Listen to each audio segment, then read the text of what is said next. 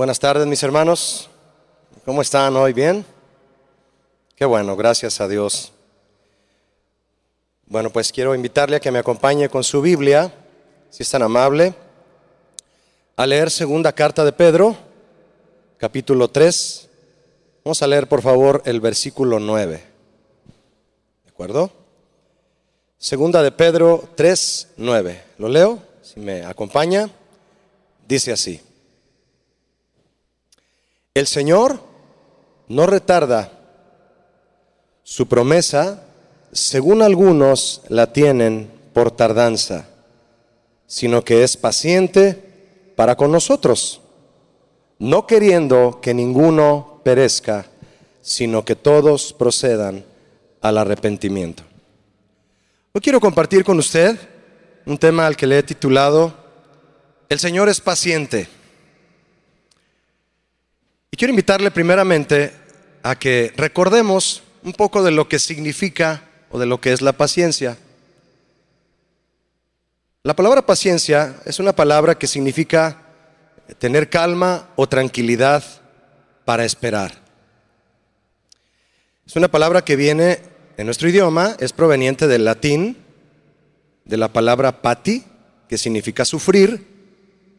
Es una cualidad del que sufre. De ahí viene paciencia en ese, de este idioma el latín. Es la capacidad, la paciencia, la virtud de sufrir infortunios y adversidades, de soportar y tolerar molestias u ofensas con fortaleza, resignación, sin quejarse, lamentarse ni rebelarse. Eso, entre otras cosas, mis hermanos, y de una definición obtenida de diccionarios, es lo que es la paciencia. Ahora, de nuestro versículo que usted leyó conmigo, de 2 de Pedro 3.9, la paciencia, en su vocablo original, significa tener un espíritu largo, que aguanta, sufrido, longánimo. De hecho, la palabra longanimidad, ¿cuántos la han oído? Vamos a leerla en un momento más, en unos versículos. La palabra longanimidad, el apóstol Pablo se refiere con ella al Señor en Romanos 2.4. No lo voy a leer ahorita todavía, pero ahí es donde se refiere el Señor, Pablo hacia el Señor, de su longanimidad. Esa es una palabra que significa, eh, es la cualidad de dominio propio frente a la provocación. Cuando alguien provoca a alguien, si el que es provocado es longánimo, no se exalta, no se enoja. Eso es ser longánimo. Que no toma apresuradas represalias. No se desquita, pues. Ni castiga con celeridad. Es lo opuesto a la ira, la paciencia, la longanimidad y está asociada con la misericordia. Yo solo le estoy eh, dando una pequeña semblanza de lo que es paciencia y longanimidad para recordarlo, mis hermanos, retomarlo, lo que ya sabemos. Y quiero hacer esta reflexión. Al conocer todo este significado que hay detrás de la palabra paciencia, yo me pregunto, el Señor, nuestro Dios, ¿Es paciente? ¿Quién dice que sí a esto? Claro que Él es paciente.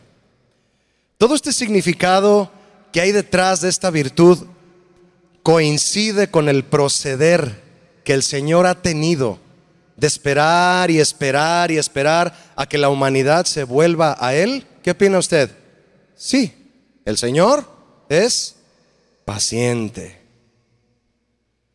Por supuesto que lo es. Jesús, al obedecer al Padre, tomar forma de hombre y sufrir en carne propia la muerte y muerte de cruz, nos mostró su amor para que el hombre pueda ser salvo. Y por su amor, Él ha sido paciente. ¿Qué dice 1 Corintios 13? El amor es paciente. Por su amor Él ha sido paciente y de hecho nada hay más paciente que su amor. ¿Cuántos saben de lo que estoy hablando? ¿Verdad? El amor de Dios es lo más paciente que hay. Entonces, ¿el Señor es paciente sí o no, mis hermanos? Sí lo es. Vaya que lo es, ¿verdad? El Señor es longánimo, afirma el apóstol Pablo. Es decir, ante la provocación que le causa el pecado del hombre, la blasfemia, la ofensa ante él, ante su, su presencia, él no toma represalias apresuradas. Él no consume al que le molesta al instante. No, él espera. Él sabe esperar. Él no toma represalias apresuradas ni castiga con celeridad, sino que es paciente en su amor y al enviar a Jesús, retuvo su ira. ¿Sabía usted que, el Padre al enviar a Jesús es porque el Padre estaba reteniendo su ira para con el mundo? ¿Qué merecíamos usted y yo por nuestro pecado? ¿Cuántos me pueden decir qué merecíamos? La muerte. Y Jesús retuvo la ira del Padre. ¿Cuántos dan gracias por Jesús aquí? Amén. Demostró su paciencia y extendió su misericordia hacia el pecador. El Señor es paciente. Vaya que lo es. ¿Qué razones tenía Pedro para escribir esta verdad a los cristianos de su tiempo? Decirles, el Señor es paciente. ¿Qué razones tenía para decirles eso? Mire, en nuestro pasaje inicial que ustedes leyó conmigo, segunda de Pedro 3:9, Pedro escribió, "El Señor no retarda su promesa." No retarda su promesa. ¿Ya lo vio ahí? Ahí está en pantalla. Él no retarda su promesa. ¿Cuál promesa? La promesa de que Él va a venir por segunda vez. ¿Cuántos lo están esperando aquí?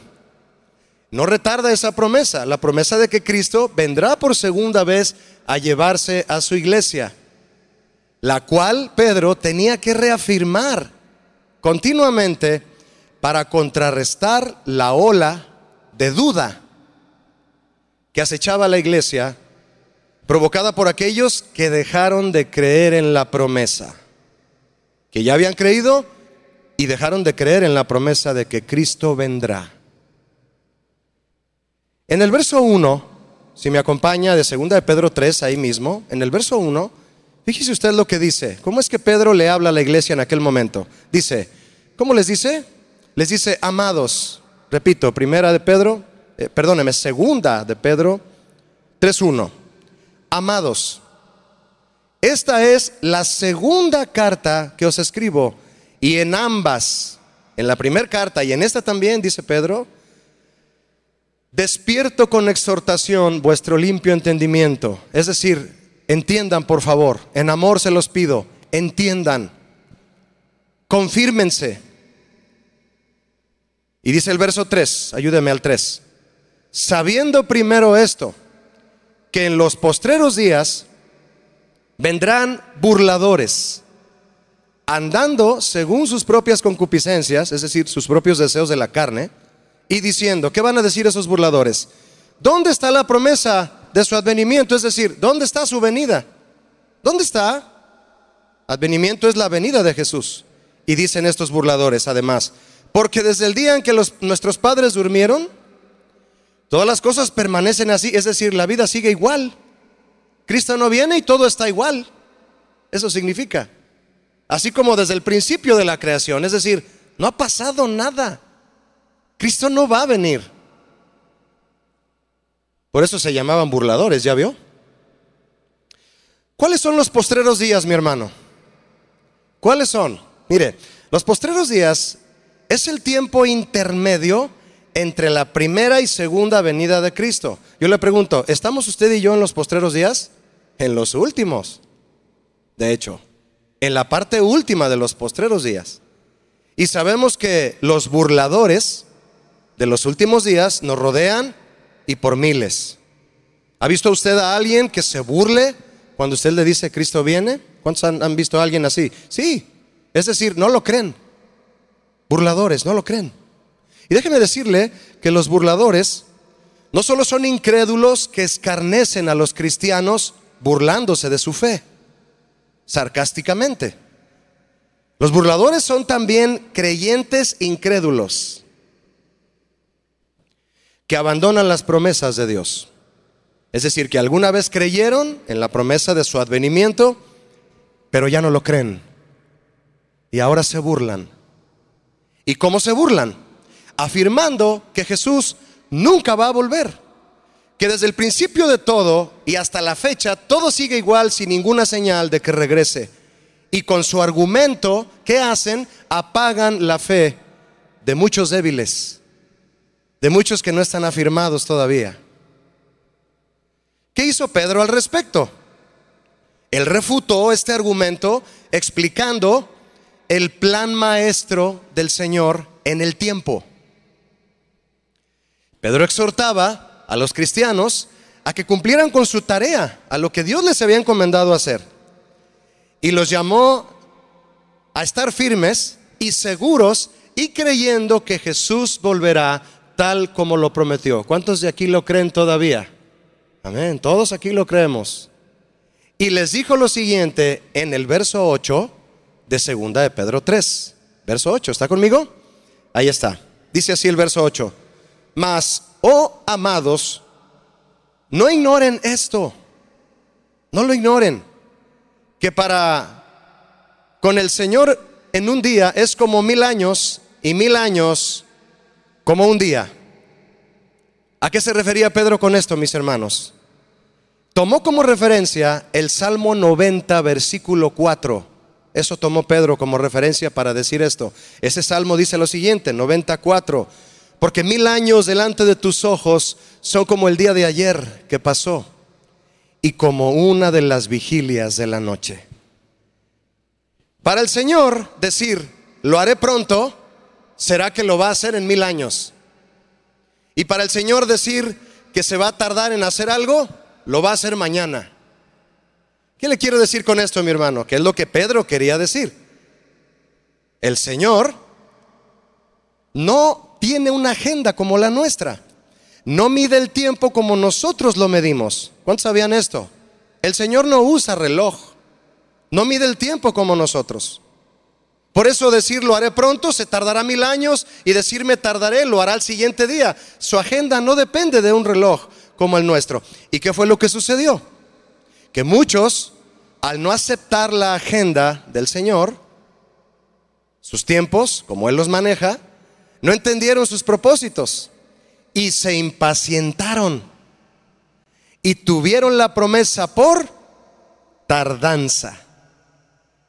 Al ser perseguidos día a día, porque eran perseguidos, deseando ser librados, como no eran librados a la hora que ellos querían, les pareció que el Señor era lento y pasivo y se desesperaron y se desanimaron. La impaciencia, mis hermanos, mina la fe y sin fe se acaba la esperanza, ¿verdad que sí? Se acaba totalmente. Pedro les dijo, el Señor no es lento, no, no retarda su promesa. Lo que pasa es que Él está siendo paciente para, porque quiere que ninguno se vaya al infierno y todos sean salvos. Alguien diría, si el Señor quiere que nadie se pierda, ¿significa entonces que todos los humanos serán salvos? No, las palabras de Pedro no significan eso. las palabras de Pedro significan o expresan lo que el Señor desea. ¿Qué desea el Señor, mis hermanos?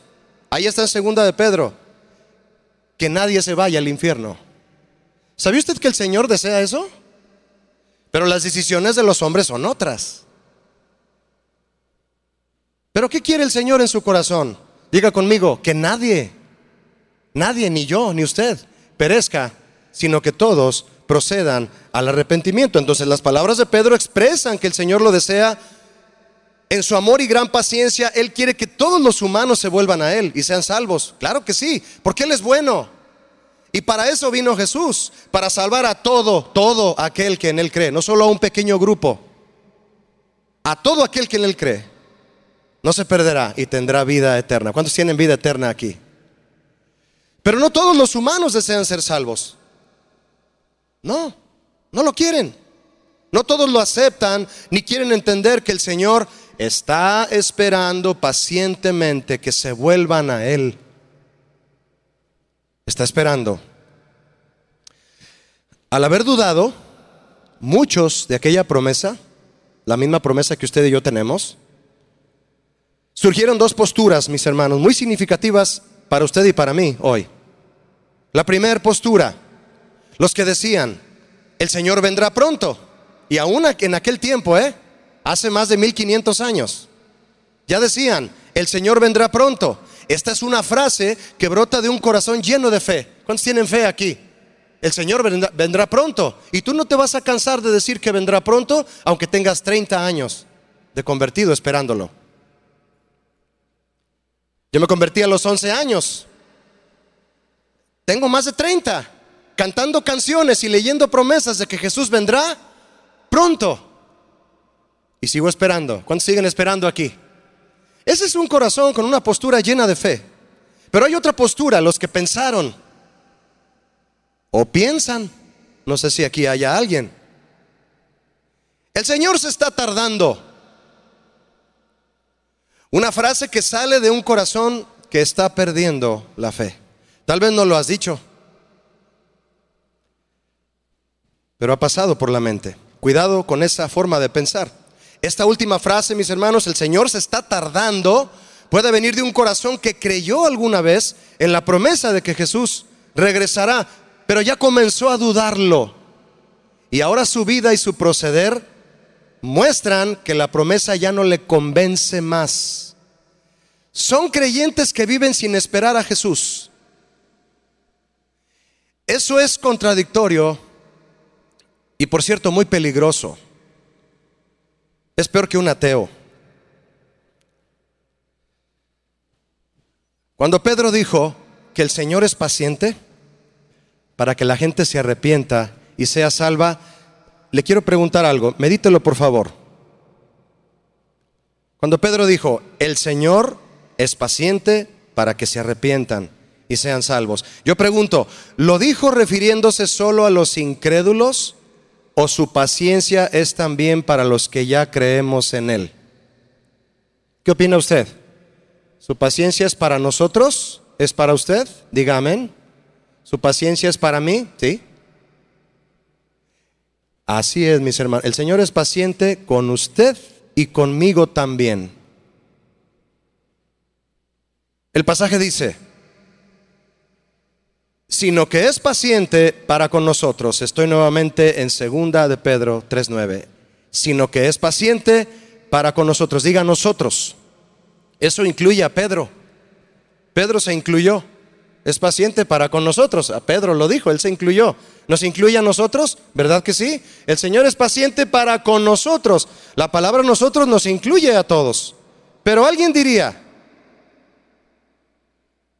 yo conozco y he creído a Jesús, he creído en Jesús y en la promesa de su regreso.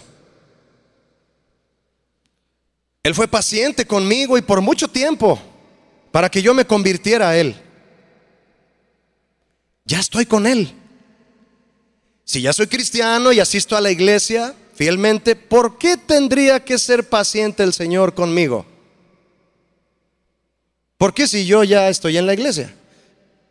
¿Que acaso su paciencia no es para los incrédulos y que se salven? No, dice Pedro, es para todos nosotros. El Señor es paciente, diga usted, yo lo diré, para conmigo.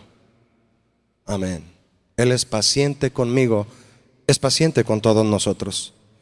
Si el Señor es y está siendo paciente para con todos nosotros, mi hermano, Él nos espera a que en aquellas áreas de nuestra vida en, la que, en las que nos falta avanzar, nos decidamos a mejorar, a luchar por ser más como Cristo. El Señor es paciente en eso. Nos está esperando. El Señor es paciente para con nosotros porque quiere que ninguno se quede rezagado y perezca. Ah, sí. Vamos a hablar de nosotros. Él está siendo paciente con los incrédulos, pero vamos a hablar de la paciencia que nos tiene a ti y a mí. Una de las razones por las que el Señor es paciente para con el hombre, creyentes e incrédulos, es precisamente, mi hermano, para que el hombre se arrepienta. Téngalo en mente, como primera razón por la que el Señor es paciente con usted y conmigo, es para que el hombre se arrepienta. El Señor es paciente porque quiere que todos procedan al arrepentimiento, dice Pedro. Pablo también lo afirma. Lea conmigo Romanos 2.4. Lo voy a leer enseguida. Mire, Romanos 2.4 dice lo siguiente. Exhorta a los cristianos en Roma y les dice, o menospreciáis las riquezas de su benignidad, paciencia y longanimidad, ignorando que su benignidad te guía al arrepentimiento. Es decir, no te das cuenta que Él está siendo paciente contigo para que ya te arrepientas. ¿De qué? ¿De qué si ya soy cristiano? Él nos está esperando que nos arrepintamos. En su bondad, mis hermanos, el Señor retarda su juicio. Retarda su juicio. Como aquel que pide un préstamo, ¿verdad? Y no tiene para pagar. Y va con el que le prestó, con todo respeto y ahí a rogarle, oye, ¿me puedes dar otra prórroga? ¿Y qué hace el buen prestamista? Porque sabe que el hombre sí está atorado. Lo espera. Ok. Un mes más. ¿Sabía usted que el Señor retarda su juicio para darle tiempo a la gente a que se arrepienta? Y en lugar de decir, Señor, me arrepiento, dicen, no es cierto que va a venir. Se está tardando. No se está tardando, te está esperando. Y me está esperando a mí en muchas áreas de mi vida para que no me quede rezagado y perezca. Le da tiempo a la gente para que se arrepienta. A los incrédulos, sí, pero también a los creyentes. Mis hermanos, es muy fácil confundir la paciencia de Dios con la aprobación equivocada de nuestra forma de vivir. Es decir, mientras Dios espera que nos arrepintamos de costumbres que ya deberíamos dejar atrás, debido a que el tiempo pasa y no pasa nada, seguimos igual, pensando que todo está bien y aprobamos como bueno nuestro comportamiento y costumbres. Dice Eclesiastés, debido a que no se aplica castigo al que comete un error, como no se le aplica castigo, lo sigue haciendo, dice Eclesiastés. Esto es lo que trato de explicarle. Seguimos igual pensando que todo está bien y aprobamos como bueno nuestro comportamiento y costumbres mientras el Señor sigue esperándonos. ¿Cuándo saben que el Señor está en su trono? Todos lo sabemos. Ahora hay que recapacitar por un momento en que está en su trono pacientemente. Si hay algo difícil para el ser humano es la autoevaluación. Para un esposo a quien su esposa lo arrincona con amor, a veces le es difícil la autoevaluación. Es difícil para el hombre, muchas mujeres, autoevaluarse. Sí, estoy mal. Estoy mal, estoy mal en esto. En esto voy bien, pero en esto no. Y más difícil es aún, mis hermanos, sincerarse con Dios, ir a su presencia y permitirle que nos diga en qué debemos cambiar. Pero para el cristiano verdadero, ninguna de estas dos cosas debería ser difícil. Ninguna, el autoevaluarse, examinarse y sincerarse con el Señor. Eso no debe ser difícil para usted y para mí en ningún momento. De ahí, mis hermanos, la importancia de orar siempre siempre, ore siempre, porque al orar el corazón se sensibiliza y permitimos al Señor señalar nuestros pecados y limpiarlos. Dice Proverbios 28, 13. El que oculta su pecado, el que lo niega, el que quiere que todo, que se olviden de lo que hizo, el que oculta, el que encubre sus pecados, ¿qué dice? ¿Me ayuda? no va a prosperar. Mas el que los confiesa y se aparta porque todo mundo puede confesarlos, pero no todo mundo se aparta. ¿Qué va a pasar? Alcanzará la paciencia del Señor que todavía está vigente y manifiesta misericordia para aquel que va con Él. Su paciencia, mis hermanos, también nos ayuda a recobrar nuestra comunión con Él.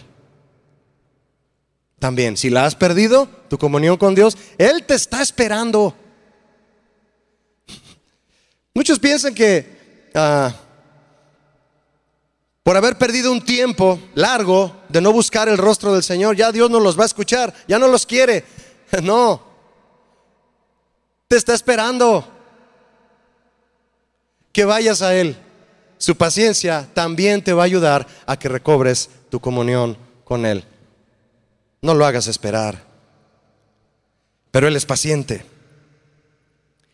Reflexionemos en esto, mi hermano.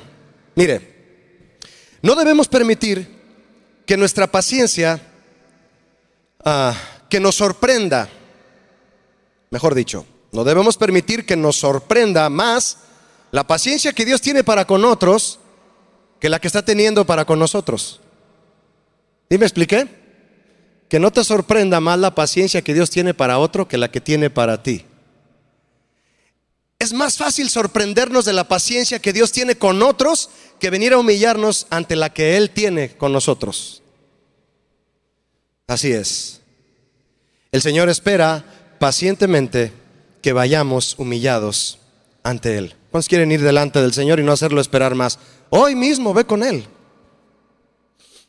Hoy mismo recobra tu comunión con Él. Te está esperando pacientemente.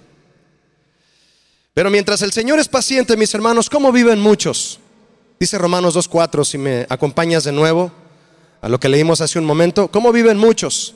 Vamos a interpretar estas palabras de, Pablo.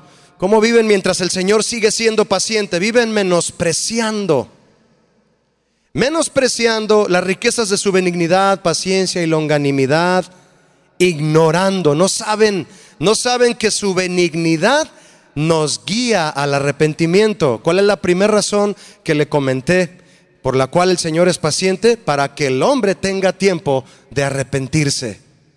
Ahora dice aquí, su benignidad nos guía al arrepentimiento. Gracias a su paciencia, mis hermanos, es su benignidad del Señor, por su paciencia. Es su benignidad la que nos guía a arrepentirnos, no su ira. No su ira. ¿Tú has visto a un papá cuando ah, le está diciendo a su hijo que deje de hacer lo que está haciendo porque está mal, así de manera benigna? Hijo, ya, y el niño, como dice Eclesiastes, que le dije hace un momento, como no, se para a darle una buena disciplina al niño, el niño lo sigue haciendo. Entonces el papá dice, hijo, ya. Y si no lo hace, después de haberlo dicho así, ¿cómo se lo va a decir el papá? Va a ir por la vara, ¿no? Los que tienen papá saben de lo que hablo. Eh, hijos, perdóneme. Hijo, ya. O sea, la benignidad del papá estaba impulsando al niño a que se calmara, pero como no lo hizo, entonces tuvo que mostrarse un poco enojado. Mis hermanos, la benignidad del Señor nos guía al arrepentimiento, no su ira. ¿Cuántos dan gracias a Dios por eso aquí? Alguien que dé gracias, por favor. No es su ira. Es su benignidad, mis hermanos. ¿Qué prefiere usted para guiarlo al arrepentimiento? ¿La benignidad o la ira del Señor? Nadie que yo conozca, nadie que y que conozca al Señor preferiría la ira de Dios como motivo para arrepentirse. De eso precisamente amonestó Juan el Bautista a los fariseos en Mateo 3:7 si me acompaña. Estamos hablando de que una de las razones por las cuales el Señor es paciente es para que el hombre se arrepienta. Mateo 3:7 está esta experiencia de Juan el Bautista con los fariseos. ¿Qué les recomendó? Mientras usted lo busca y lo leemos, Juan el Bautista les recomendó a los fariseos no, no, no esperar la ira del Señor para entonces reconocer sus pecados y sus, y sus malas costumbres. No lo hagan enojar, pues, decimos los mexicanos. No esperes a que se enoje. No llegues tarde a tu casa, porque si no ya sabes cómo es tu papá. Más o menos eso era, se lo estoy parafraseando en versión Julio habla hoy. Lo que Juan el Bautista les dijo a los fariseos, léalo conmigo, Mateo 3:7. Al ver él, ¿quién es él? Juan el Bautista, que muchos de los fariseos y de los saduceos venían a su bautismo, a bautizarse ahí a, a las delicias, a la alberca, les decía, ¿qué les decía? Eso les decía, ¿ya vio? Está fuerte, ¿verdad? Generación de víboras. Miren lo que les dijo. ¿Quién nos enseñó a huir de la ira venidera? Haced pues frutos dignos de arrepentimiento, dice el 8. Ahí está. Cuando Juan dijo a los fariseos y a los saduceos, ¿quién nos enseñó a huir de la ira venidera? Yo le pregunto, mi hermano, ¿significa que la ira de Dios caería sobre ellos en aquel momento? ¿Me responde, por favor? ¿Quién dice que sí? No, espéreme. Repito, cuando Juan les dijo, ¿quién los enseñó a huir de la ira venidera? ¿Es que en ese momento los iba a consumir la ira de Dios? No. No. Juan les estaba advirtiendo que la ira vendría si no se arrepentían. ¿Ya lo entendemos? Por eso se llama venidera, porque no ha venido. La amonestación de Juan fue contundente, respaldada por la ira de Dios. Así es, el Señor respaldó, con su enojo el enojo de Juan el Bautista para orillarlos al arrepentimiento, para impulsar a los fariseos a arrepentirse. Pero mis hermanos, en el fondo, en el fondo la amonestación iba llena de misericordia. ¿Por qué? Porque el Señor quiso seguir siendo paciente para con ellos. Y por eso su ira no cayó en aquel momento sobre ellos. La ira venidera, ¿por qué se llama así? Porque no ha venido. ¿Alguien aquí la está esperando para arrepentirse? Yo no. Si no ha venido aún, mi hermano, significa que la benignidad y la paciencia del Señor están vigentes. ¿Cuántos dan gracias a Dios por eso? La paciencia de Dios está vigente y sigue guiándonos al arrepentimiento. Que su benignidad te guía al arrepentimiento, no su ira. Muchos van a agarrar al Señor enojado en el día del juicio. Y van a clamar, ahora sí me arrepiento, Señor. Y el Señor va a decir, ahora ya no. El Salmo 30, verso 5, lo hemos cantado, dice estas palabras hermosas. Porque un momento será su ira. Diga conmigo, un momento. Es más, hágale así un momento y alabe al Señor por eso. ¿Cuántos le alaban a Él? Un momento será su ira, pero su favor durará para siempre. Mi hermano, por eso le adoramos tanto. Por eso usted debe adorarle. Porque aunque no vamos a Él arrepentidos por cosas, nos está esperando, Él sigue siendo paciente y longánimo. ¿Cuántos exaltan la paciencia de Dios aquí? ¿De corazón? Amén. Así es. Juan el Bautista dijo a los fariseos en Mateo 3:8, un versículo que leyó usted conmigo hace un momento. Les dijo, Mateo 3:8, después de que les dijo, ¿quién los enseñó a huir de la ira venidera? Les dijo esto, hagan pues frutos dignos de arrepentimiento. Este es un versículo, mi hermano, crucial para la vida cristiana. Apréndalo de memoria. Guarde estas palabras en su corazón siempre, siempre. Hagan frutos dignos de arrepentimiento. Mi hermano, otra de las razones por la que el Señor es paciente para con nosotros es para que produzcamos fruto. La primera es para arrepentirnos, la segunda es para producir fruto. Porque arrepentirnos no es suficiente. ¿Cuántos saben que arrepentirse no es cambiar? ¿Verdad que arrepentirse no es cambiar? ¿Aquí están todavía? Arrepentirse no es cambiar. Usted puede venir mil veces al altar a arrepentirse. ¿Eso le agrada al Señor? Sí. Sí le agrada. Siempre que sus hijos se acercan a su altar, a su presencia en oración, a arrepentir, eso le agrada a Él. Te estaba esperando. Te estaba esperando que vinieras a reconocer tus fallas, a, a decidir arrepentirte para cambiar. Ahora voy a esperar que cambies. Ya me senté mucho tiempo a que te arrepintieras. Qué gusto me da que hayas venido. Ahora me voy a volver a sentar a esperar pacientemente a que produzcas buen fruto. Hay que dar fruto, mis hermanos. Hay que vivir demostrando que nos hemos arrepentido. Hay que vivir demostrando que nos hemos arrepentido. Vaya conmigo, si es tan amable, a Lucas capítulo 13. ¿Me acompaña? Lucas 13. El médico amado escribió esto. Lucas 13. Esta es una parábola de Jesús. Muy, muy, muy, muy hermosa también. Dice Lucas 13, verso 6. Dice así. Dijo también esta parábola. Tenía un hombre una higuera plantada en su viña y vino a buscar fruto en ella y no lo halló. No halló fruto. Siete.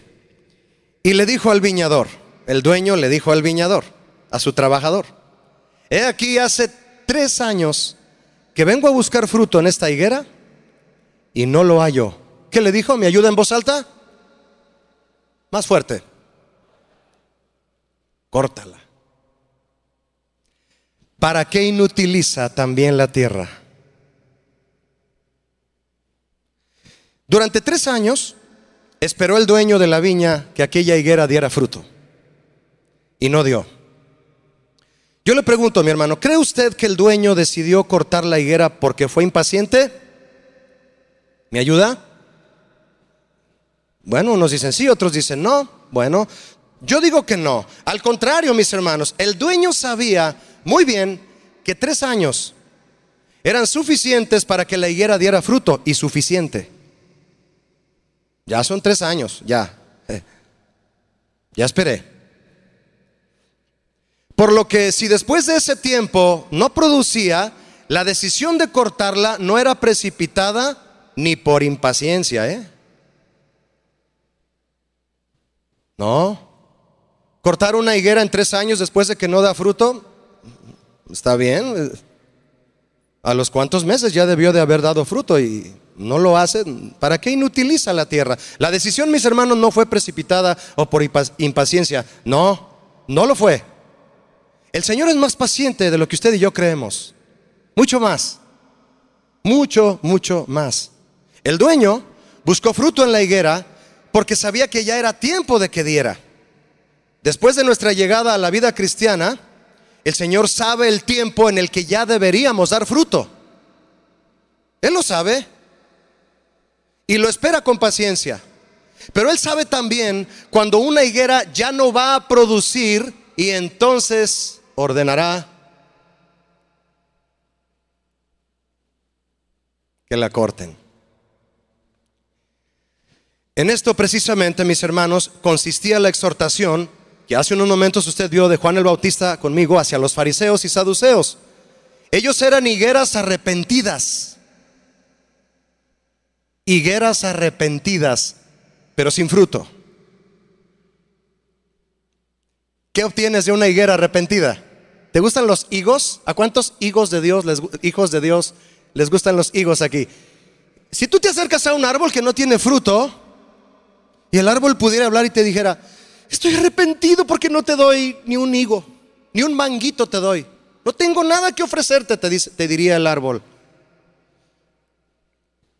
Higueras arrepentidas, pero sin fruto, eran aquellos fariseos.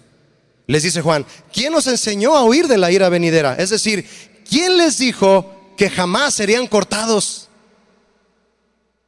¿Quién te dijo que jamás vas podría ser cortado? No, estás equivocado. Cuando el fruto no aparece, el arrepentimiento queda en ridículo. Cuando el fruto no aparece, el arrepentimiento queda en ridículo. ¿Y qué dijo el dueño de la viña al viñador? Está al final del 7, si gustas leerlo nuevamente conmigo, le dijo, córtala, ¿para qué inutiliza también la silla? Digo, la tierra. Perdón, perdón, perdón. ¿Para qué inutiliza también la tierra? Perdón, me equivoqué, se me, se me, se me salió. ¿Qué significa inutilizar la tierra, mis hermanos? Desaprovechar la enseñanza que recibimos de la Biblia. Entre otras cosas, eso es inutilizar la tierra. Desaprovechar la enseñanza que recibimos de la Biblia. Yo le pregunto, eh, una pregunta ah, con moderación, modesta. ¿Usted recibe enseñanza de la Biblia en esta iglesia? No la desaproveche. No inutilicemos la tierra. Pablo le dijo a Timoteo en la segunda carta, capítulo 3, verso 16. Segunda Timoteo 3, 16. Le dijo esto Pablo a Timoteo. Toda, toda la escritura, toda la Biblia. ¿Cuántos tienen Biblia aquí? Hermoso libro, ¿no? Es inspirada por Dios.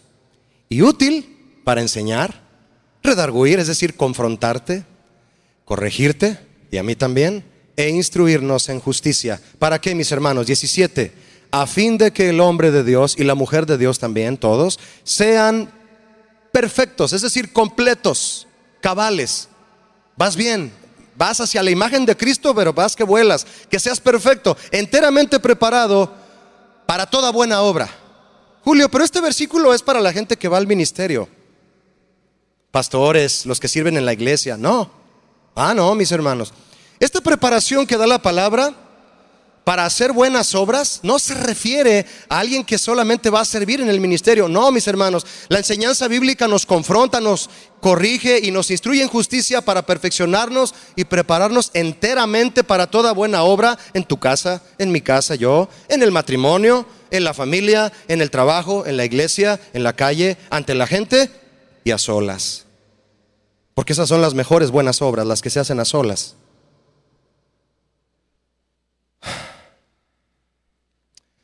Las raíces de una planta, mire, pensando yo en la higuera,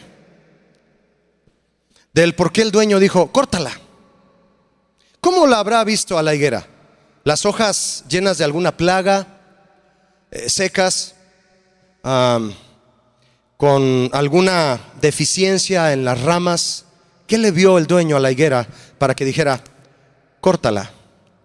No hay fruto, hay mucha hoja. Hay mucha, hay mucha rama, pero no hay fruto. Yo pensaba en esto en cuanto a las plantas, mi hermano, hablando resumidamente. Las raíces de una planta hacen dos cosas cruciales, resumidamente hablando, ¿eh? Afianzar la planta y buscar agua. Eso hacen las raíces de cualquier planta. Afianzar la planta, sostenerla y buscar agua. ¿Ha visto las banquetas levantadas por los árboles? ¿Las ha visto? Dice, sí, en mi casa hay dos o tres, ¿verdad? Pero es porque el árbol está buscando agua como de lugar. Y miren, mientras las raíces se hacen más grandes por buscar agua, la dificultad los hace que la raíz crezca. Para arrancarlo está difícil. Y cuando encuentra agua, más verde se pone el árbol, hermoso. Y si es de frutas, ahí está la fruta. ¿Y quién la arranca? Quien quiera. Tus hijos, tus cuñados, tus vecinos, tus compañeros de trabajo, toman fruto de ti. Pero es porque las raíces te han afianzado. Tú buscas afianzarte y buscas el agua de la palabra. Pero si las raíces no se esfuerzan por estas dos cosas, no habrá fruto y la tierra será inutilizada. Tenemos que esforzarnos, mis hermanos, por utilizar bien la tierra donde el Señor nos ha plantado. Amén, mis hermanos. Una pregunta, soy muy preguntón, discúlpeme, ¿eh? una pregunta. Me gusta interactuar con usted. Cuando el dueño de la viña le dijo al viñador, córtala, ahí está. Cuando le dijo córtala, ¿se lo ordenó dudoso o decidido?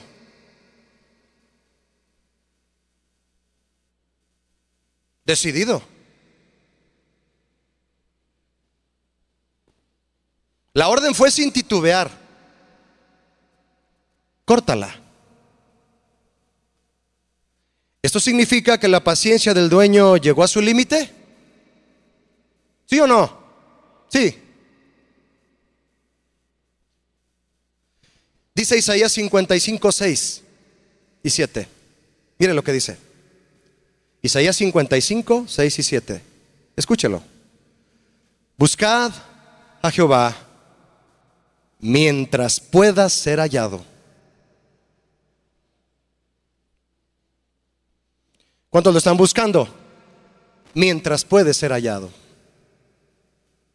E-, este verso a mí, mis hermanos, cuando lo estaba, lo estaba anotando aquí en el bosquejo, ¿a poco no te detiene en el tiempo? Así como, mientras pueda ser hallado, llámale mientras esté cerca. Mire el 7.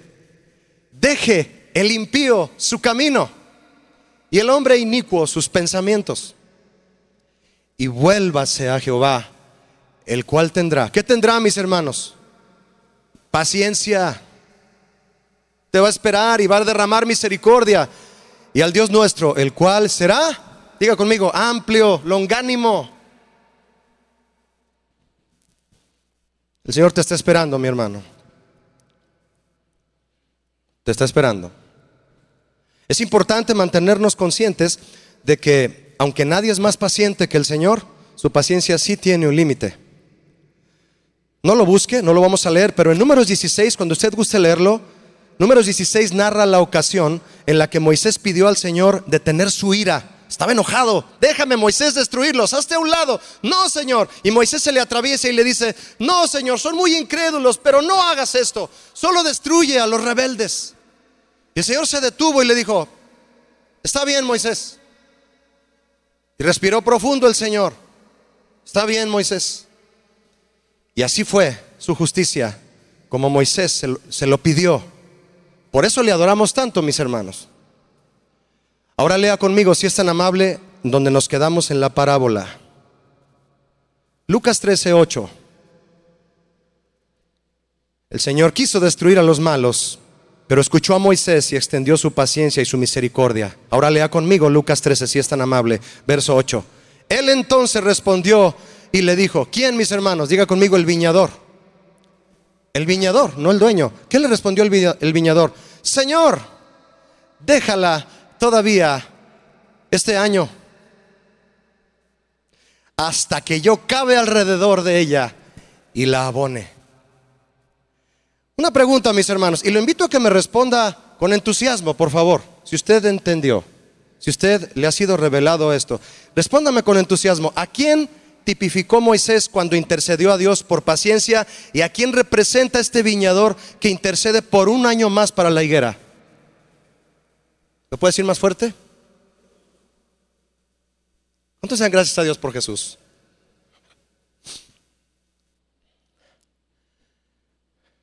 Un año más. ¿Cuánto tiempo te ha esperado el Señor para cambiar algo? Señor, déjala otro año más. ¿Cuánto amor, no? Romanos 8:34, no lo voy a leer, mis hermanos, dice que Jesucristo murió por nosotros, resucitó por nosotros y ahora está sentado a la diestra del Padre intercediendo por nosotros. Deja a Lupita un año más, vas a ver que va a vencer esa tentación. Deja, deja a Juan otro año más, vas a ver que lo va a lograr con su matrimonio. Va a serle fiel a su esposa. Déjalo un año más, Señor. Deja un año más a, no sé, Antonio, déjalo. Él va a corregir ese problema con las drogas. Déjalos. Va a dejar el cigarro. Yo voy a interceder por él. Va a dejar el alcohol. Va a dejar esas costumbres. Déjalo un año más, Padre. Dale chance un año más. La petición del viñador, mis hermanos, de dejar la higuera un año más ¿Significa que el dueño no tenía experiencia en higueras? ¿Y que el viñador sí lograría que diera fruto? Patrón, usted no sabe de higueras. Yo sí. Déjemela un año y verá cómo yo la hago dar fruto. No, mis hermanos, eso no es lo que hay detrás de la petición del viñador. Lo que hay detrás de su petición es una solicitud de prórroga, una intercesión por paciencia para dar a la higuera otra oportunidad de dar fruto. otra oportunidad. ¿Crees que el Señor no te va a dar otra oportunidad hoy? En eso que el Señor te está esperando, sí te la va a dar, ¿cómo ves? Yo te lo digo, mi hermano. A mí me ha dado muchas. Te la puede dar también hoy a ti. Jesús pidió un año más para ti. ¿Cuántos lo van a aprovechar? Así es. Él intercede por ti, por mí. Jesús es el buen viñador, no solo es el buen pastor. Su sacrificio y su amor han prolongado la paciencia del Padre. ¿Qué haría el viñador si el dueño le dejaba otro año? Cavar alrededor de ella y abonarla. Cavar alrededor, mis hermanos, y abonarla es propiciar circunstancias que nos acerquen los elementos necesarios para crecer y producir. Eso hace Jesús con usted y conmigo. Él es el viñador. Él es el que está escarbando alrededor y echando abono. Él es el que propicia estas circunstancias, aunque muchas veces estas alrededor no sean placenteras. Es que estoy en una situación difícil, Julio. Pues es que Jesús está escarbando a tu alrededor. Déjalo que escarbe. Déjalo que abone. Es para que des fruto. Acepta con paciencia las circunstancias que Él propicia en tu vida, porque darás mucho fruto. El año de prórroga que pidió el viñador representa, mis hermanos, el tiempo que el Señor esperará pacientemente a que sus hijos se vuelvan a Él. Como la pandemia, por ejemplo. Situaciones como la pandemia, de la cual muchos piensan o pensaron que lo que sucedió, lo que sucede con la pandemia, es que la paciencia del dueño llegó a su límite y decidió cortar higueras. Sin fruto. Pero no es así. La pandemia ha sido la reproducción perfecta de esta parábola, de lo que el viñador hizo con aquella higuera. Cavar alrededor, eso es la pandemia, mis hermanos, y otras situaciones a tu alrededor.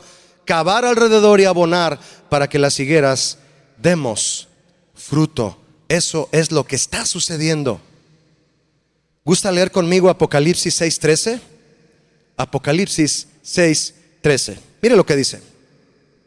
Dice así. Esto habla de... Ah, habla específicamente de, las, de los sucesos del fin de los tiempos. Es escatológico esto. Pero menciona, se coló una plantita por ahí en el versículo y llamó mucho mi atención. Mire, el, el, apóstol Juan está escribiendo acerca de lo que va a pasar y dice, y las estrellas del cielo cayeron sobre la tierra y pone un ejemplo, como la higuera deja caer sus higos cuando es sacudida por un fuerte viento. Ese viento fuerte, que parece que va a desarraigar a la higuera, solo la hace dar más fruto. Eso es lo que va a lograr en la higuera, en aquellas higueras fieles, en aquellas higueras arrepentidas y en aquellas higueras que quieren dar fruto. Lo único que el viento les hace a esas higueras es dar más fruto y que, se les, que hasta se les caiga el fruto. ¿Qué le han hecho a usted, mis hermanos, los, vientos, los, fuertes vientos de las situaciones actuales? ¿Qué le han hecho a usted? ¿Le han quitado su fe o le han hecho dar más fruto? ¿Qué significa dar fruto, mis hermanos? Significa mostrar cambio.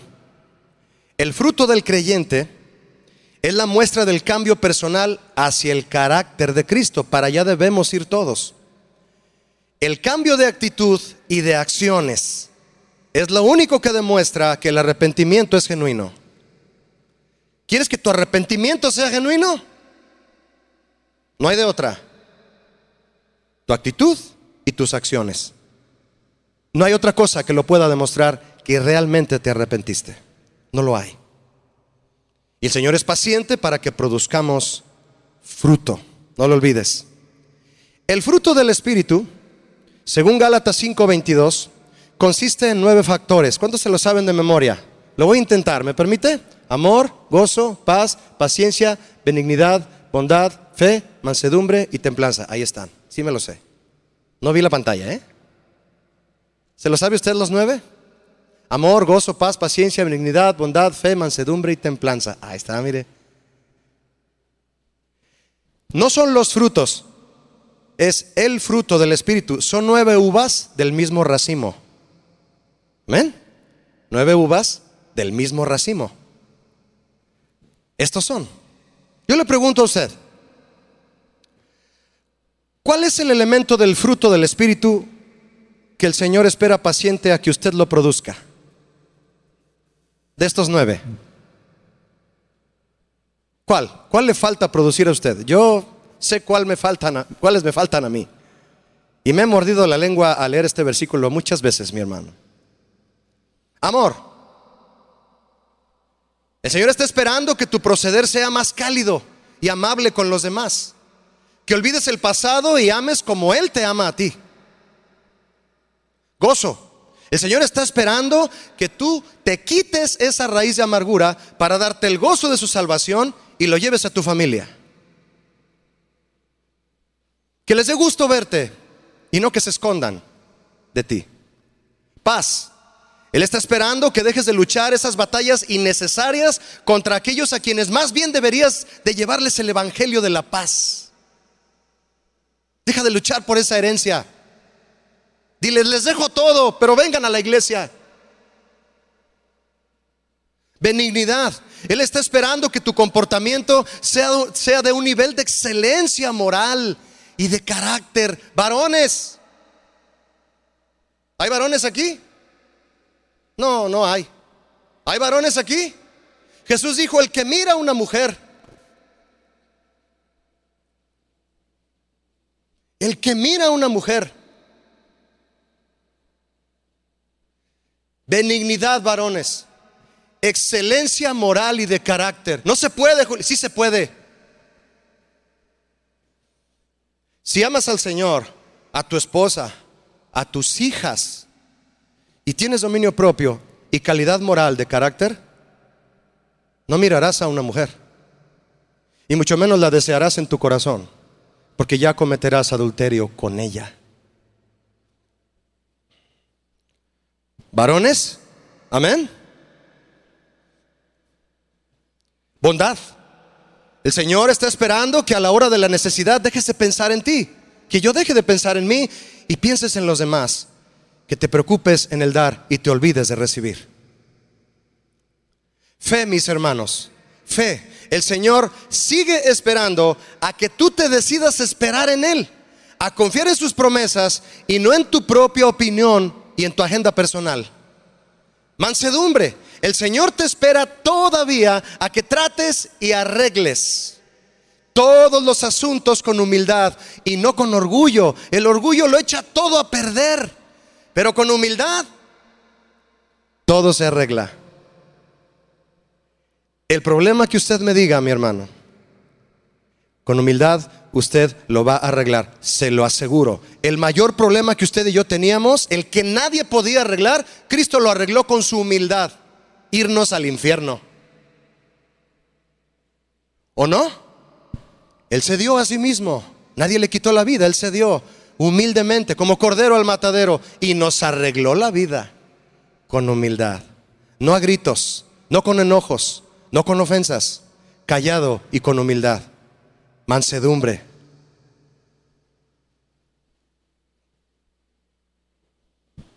Templanza.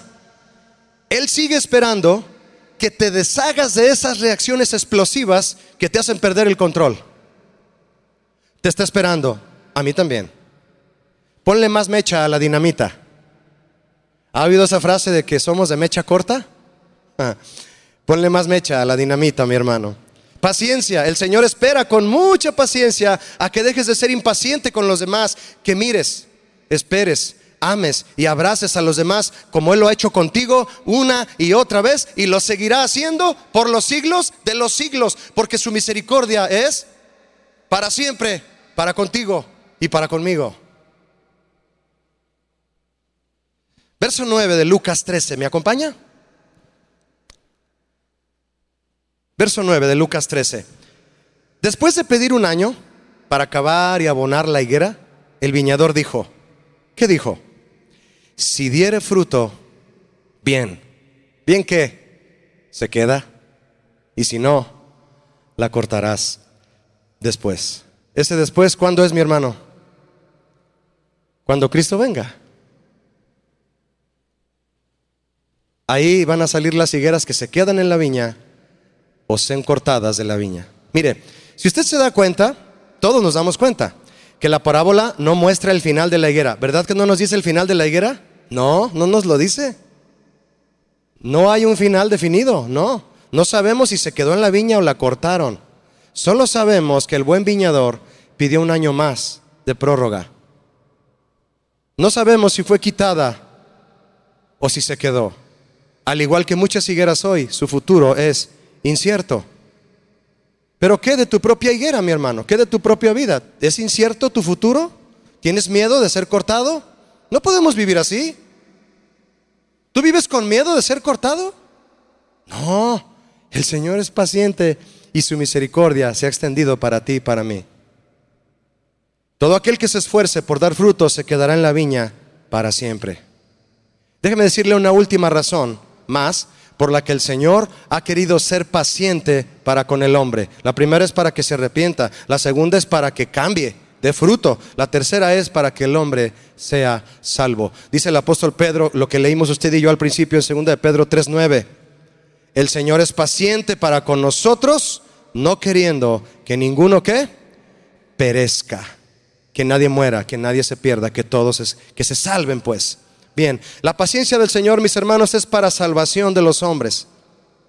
¿Por cuánto tiempo el Señor ha tenido paciencia para con la humanidad? Para que ésta se arrepienta y se vuelva a Él. Por siglos. Siglos, mis hermanos. El Señor ha sido paciente. Si el Señor no viene aún, es porque está esperando que más pecadores se arrepientan y se vuelvan a Él. No se está tardando solo porque Él quiere. Solo porque así. No. Es paciencia la que está teniendo. Su amor engrandece su paciencia. ¿Y qué nos toca hacer a usted y a mí? Los cristianos no debemos estar inactivos en lo espiritual. Es el área más importante de nuestra vida, mis hermanos. Si solo nos sentamos a tratar de vivir el cristianismo y a esperar a ver si Cristo regresa, vamos a caer en las trampas de los afanes que este mundo tiende por doquier. Cuidemos, mi hermano, de no estar tejiendo en la mente una idea de que aún falta mucho para que Cristo venga.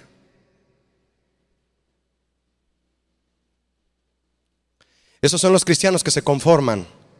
Y los hijos de Dios esperamos a Cristo con paciencia, no con conformismo. El creyente conformista no predica el Evangelio a nadie. No le interesa que otros sean salvos. Porque ni siquiera él mismo está esperando a Cristo. Pero el que espera pacientemente a Cristo sí lo predica. Vive preparado para recibir a Jesús en cualquier momento, pero mientras llega, aprovecha invitando a otros a subir al arca. Porque la puerta del arca no se cierra hasta que comienza la tormenta. La paciencia del Señor es para salvación. Mi mamá falleció en enero de este año. Y en una de las visitas que mi esposa le hizo, le dijo algo que a mí me, me alegró mucho, porque a mí no me lo dijo, se lo dijo a mi esposa. No sé si a mis hermanas se los dijo, pero a mi esposa se lo dijo. En el hospital, con insuficiencia renal crónica, ya muy grave mi mamá. En una de las visitas de mi esposa le dijo a mi esposa, ¿sabes qué, Zaira? Yo sé por qué estoy aquí. Porque si yo estuviera sana, muy probablemente yo andaría de parranda con mis amigas. No me da pena decirlo, mis hermanos, porque ella ya está en el cielo. Pero haber escuchado que ella dijo eso y que ella comprendió la razón de esa gran prueba, y lo paciente que fue durante 10 años con esa enfermedad, que la fue consumiendo lentamente,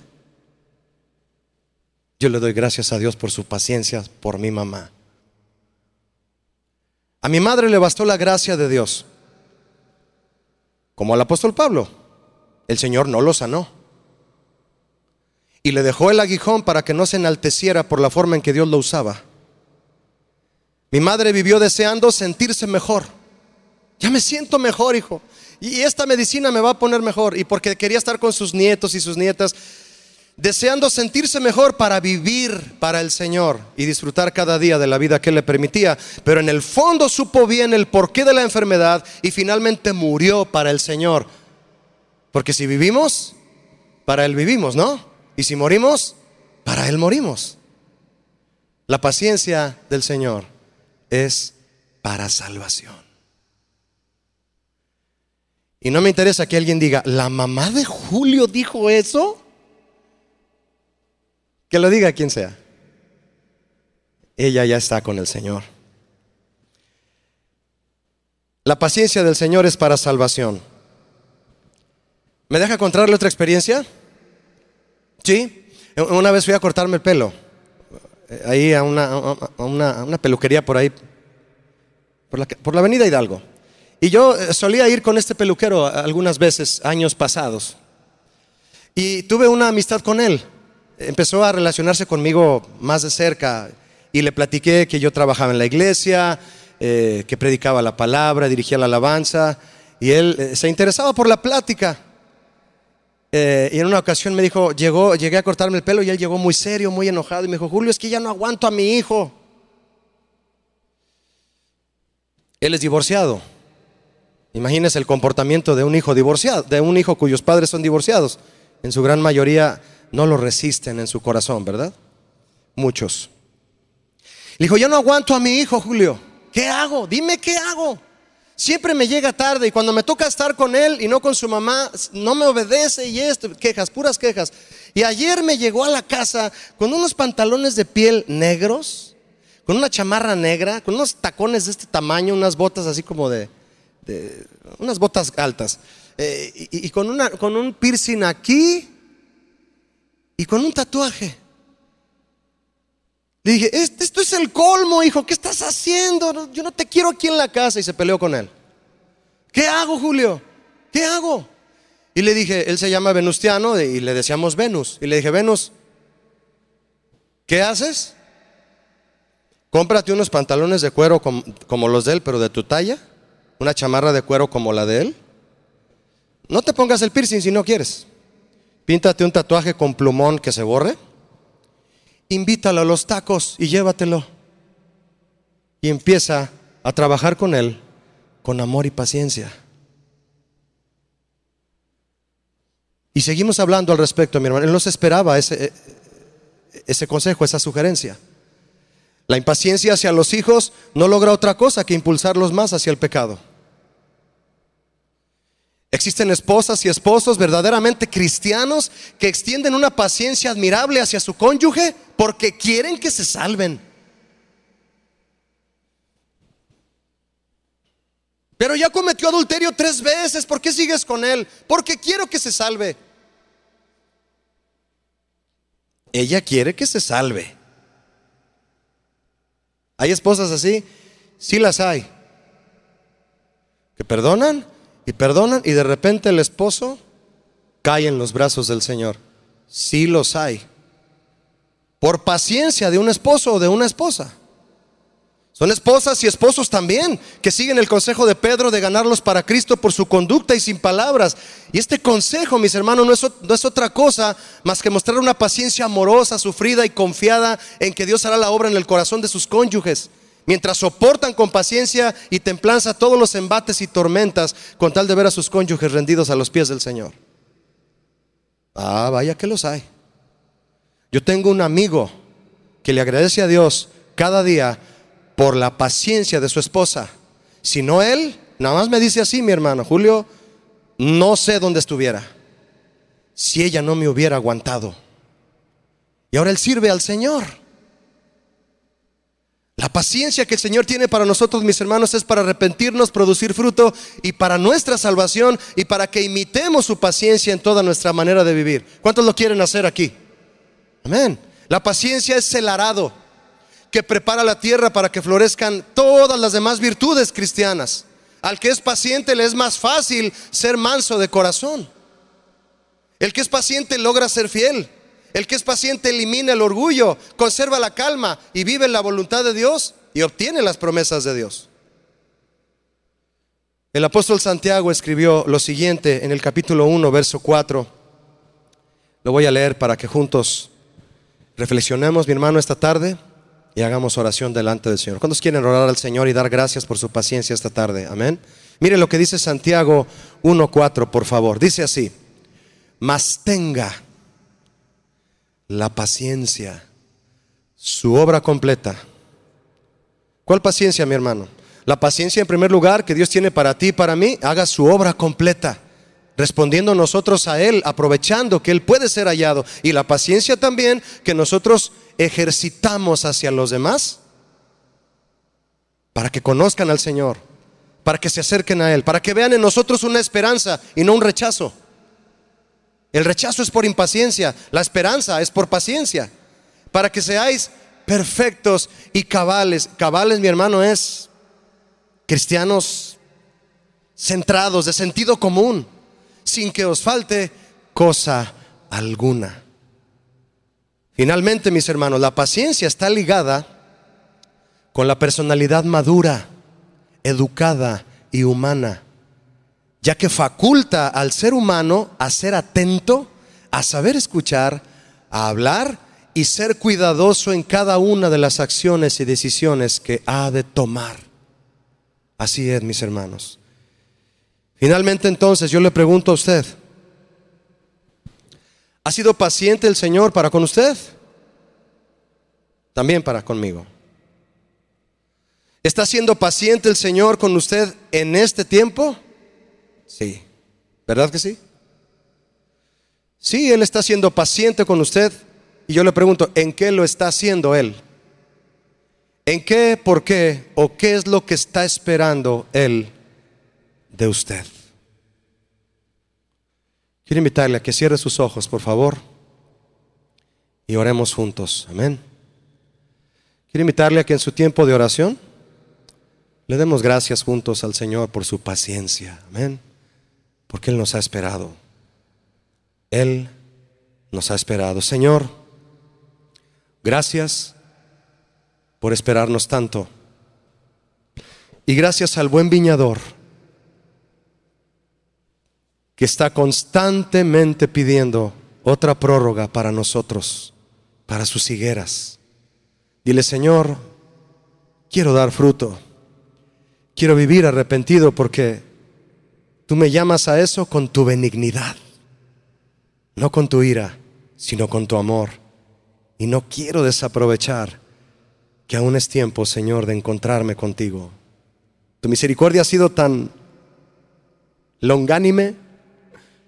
Tú eres longánimo, Señor. Eres, eres extenso, eres largo de espíritu. Tu Espíritu Santo ha venido y me ha redarguido una y otra vez. Quiero seguir adelante con un corazón que se arrepiente cada día, con un corazón que busca cambiar cada día con un corazón que anhela la salvación, no solo la mía, sino la de los demás. ¿Por qué no te pones de pie, mi hermano, y lo adoramos por su paciencia que está detrás de su misericordia? Amén. Cerrando tus ojos y alzando tus manos, dile, Señor, detrás de tu misericordia, esa misericordia que es eternamente y para siempre, detrás de ella está tu paciencia. Tu paciencia, Señor. Quiero dar fruto de amor, de gozo, de paz, de benignidad, de bondad, de fe, de mansedumbre, de templanza y de paciencia, Señor. Hoy te adoro por tu paciencia para conmigo. Hoy te adoro a ti. Tú eres fiel en mí, Señor. Y aunque débil soy, lo sé. Paciente hasta la muerte eres tú. Misericordioso Dios. Y aunque infiel yo soy, Señor. Hoy me vuelvo a ti, mi Dios. Alza tus manos y tu voz y dile, tu rostro buscaré de corazón. En el desierto estoy clamando a ti.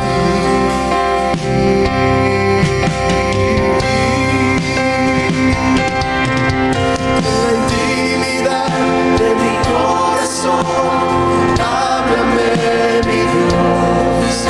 Quiero conocerte más, mi fiel Señor.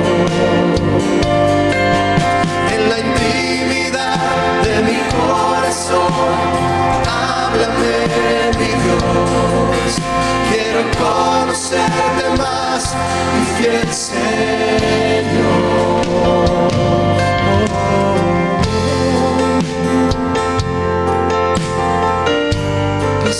Hasta la muerte eres tú, Señor. Díselo a Él otra vez. Cantemos juntos. Tú eres fiel en mí, Señor. Adórale por eso. Y aunque débil soy, lo sé. Dile con todo tu corazón a Él. Paciente hasta la muerte eres tú. Misericordioso Dios. Y aunque infiel, y aunque infiel soy, Señor. Hoy me vuelvo, hoy me vuelvo a ti, mi Dios. Díselo de corazón, tu rostro buscaré de corazón. Jesús, en el desierto estoy clamando a ti.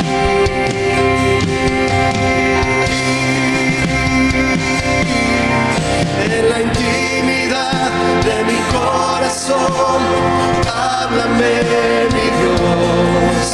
Quiero conocerte más, mi fiel Señor. Dile otra vez, en la intimidad de mi corazón, háblame mi Dios. Quiero conocerte más, mi fiel Señor. Todos los varones, digamos, en la intimidad de mi corazón, háblame mi Dios. Díselo varón, quiero conocerte más, mi fiel Señor. Las mujeres. En la intimidad de mi corazón, háblame mi Dios. Quiero conocerte más, mi fiel Señor. La intimidad de mi corazón, háblame mi Dios. Quiero conocerte más, mi fiel Señor. Quiero conocerte más, quiero conocerte más, mi fiel Señor vez. Quiero conocerte más, mi fiel Señor. La última vez quiero conocerte más, mi fiel Señor.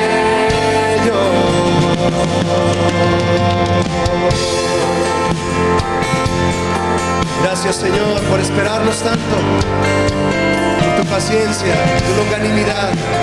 Gracias Jesús por ser el buen viñador más tiempo para nosotros, para que cambiemos, para que avancemos, para que seamos mejores. Gracias Jesús por tanto amor. Gracias por cavar a mi alrededor, por abonar mi vida.